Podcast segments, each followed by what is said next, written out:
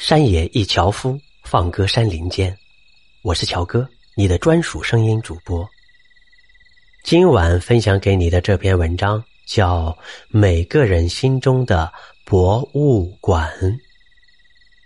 刚搬进新家时，不禁感慨：空间真大，眼睛所到之处简洁明快。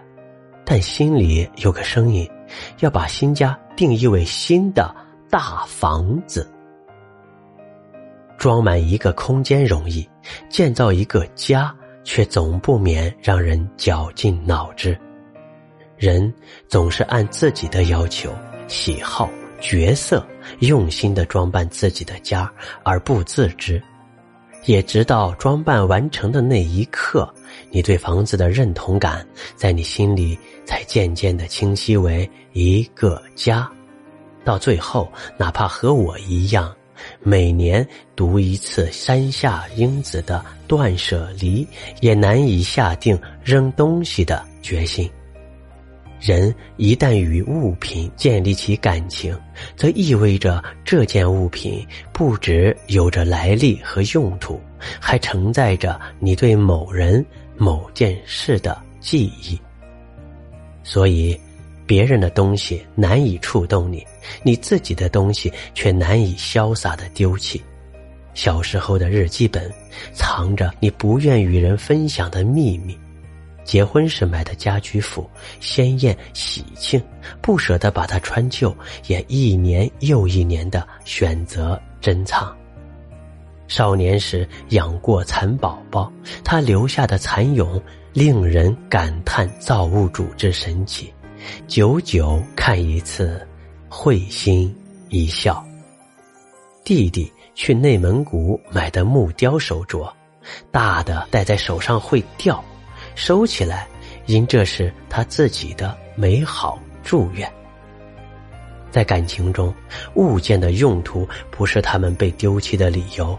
只要你内心深处珍惜这段人生的经历，与之相关联的东西，就会记录着曾经的你，就是弥足珍贵的。生命来来往往，来日并不方长。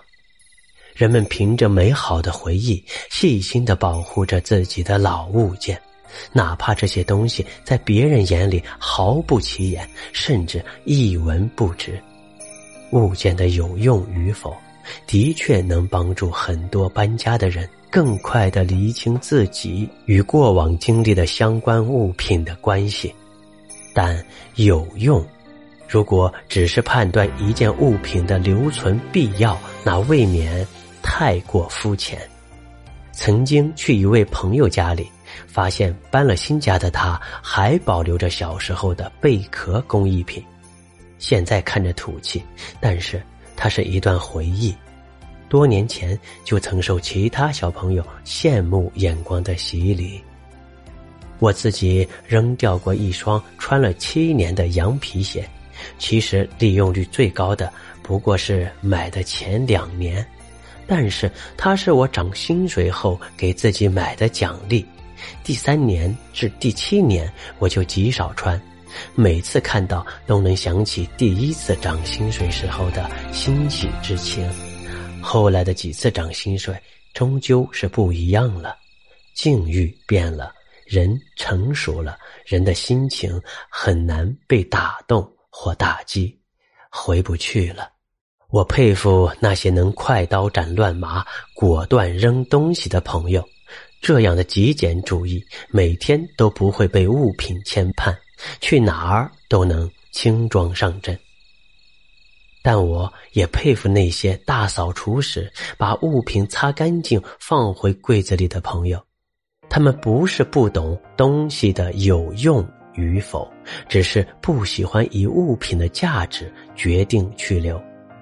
在他们的心底，有一间属于自己的博物馆，记录着无法言语自己真实的。旧时光，或许经历是每一个回不去的自己，别人不理解不重要，自己清楚，选择铭记，足矣。今晚的文章就分享到这里，感谢您的聆听，晚安，好梦。